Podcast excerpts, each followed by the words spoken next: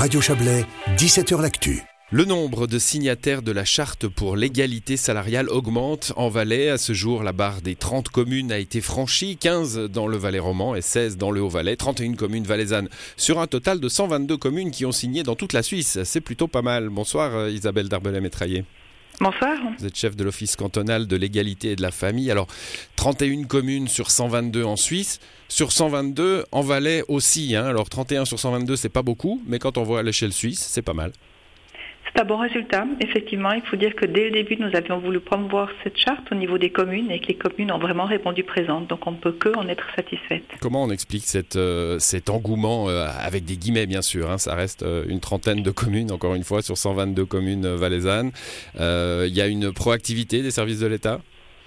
Alors je crois que déjà il y a l'effet d'exemple en fait de, modèle de l'État du Valais qui a signé pour lui-même en tant qu'administration publique et puis après des démarches tout de même actives auprès des communes pour déjà leur expliquer ce que c'est que la charte, à quoi elle engage ou pas, euh, rappeler aussi les obligations légales en matière d'égalité salariale et puis à force de conviction, je crois que beaucoup l'ont signé. Une grande partie des villes, notamment dans le Valais roman, ont fait la démarche et pas simplement de petites communes, ce qui est important aussi à souligner. Oui, on voit euh, que bah, toutes les villes, je crois, hein, du Valais roman ont, ont signé, euh, plusieurs euh, communes dans notre région du Chablais également. On va rappeler en quoi consiste cette charte, hein, euh, que l'on signe dans les communes, mais vous l'avez rappelé, l'État l'a fait, le canton donc, la plupart des cantons suisses, même si tous n'ont pas encore signé cette charte, et puis la Confédération elle-même, hein, à tous les niveaux de, de gouvernance du pays, la charte existe? Exactement, ça a été une volonté de la part du Conseil fédéral et notamment la Bercé de faire en sorte que déjà la Confédération soit exemplaire et ensuite qu'elle propose le même rôle en fait au canton. Et puis depuis plus récemment également les institutions parapubliques peuvent également signer la charte. Alors, les cantons, les communes, euh, on va rappeler à quoi, en quoi elle, elle consiste, hein, cette charte. Elle, euh, elle aide à respecter la loi, c'est ça? Elle aide à respecter la loi et elle montre surtout que l'entité qui la signe a l'envie de promouvoir l'égalité salariale, puisque ce n'est pas un document qui est contraignant d'un point de vue juridique, mais qui montre vraiment la volonté de mettre en place, donc de sensibiliser notamment en interne, notamment les gens qui travaillent dans les RH, qui ont des fonctions très importantes pour l'égalité salariale, également de réaliser concrètement une analyse des salaires dans l'entité en question pour voir s'il y a ou pas des différences salariales entre les, les femmes et les hommes. Respecter aussi dans le cas des marchés publics, lorsque c'est des entités qui donnent des marchés publics, et puis aussi bien informer sur ces démarches, informer sur le résultat notamment de, l'analyse salariale. Il faut rappeler aussi peut-être que l'aspect de l'analyse et de l'information sont dorénavant également obligatoires pour toutes les, les entités, que ce soit entreprises ou autres de plus de 100 personnes en Suisse. Ouais, l'exemplar, vous parliez d'exemplarité, hein, la Confédération, puis les cantons, puis les communes. Euh, alors là, vous venez de nous rappeler qu'il y, a aussi euh, euh, une obligation pour les plus grandes entreprises. Sinon, c'est un petit peu au, au, bon vouloir. Cette exemplarité, elle, elle fonctionne, elle donne des fruits?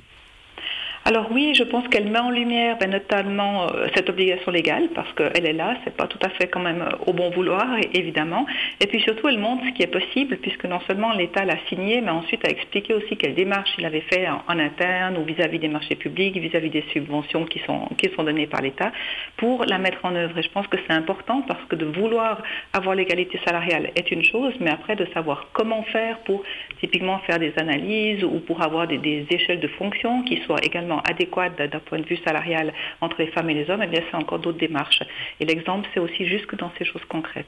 vous disiez l'importance des personnes qui travaillent dans les ressources humaines. Hein. Euh, alors on a tous euh, euh, en, mémoire ces exemples de, j'en ai pas de précis, mais enfin de noms de, de noms de profession, de noms de travail qui changent et qui a une, échelle du coup salariale différente. L'homme va toucher plus que la femme parce que simplement le titre change alors que le travail est globalement le même. c'est encore là, ça?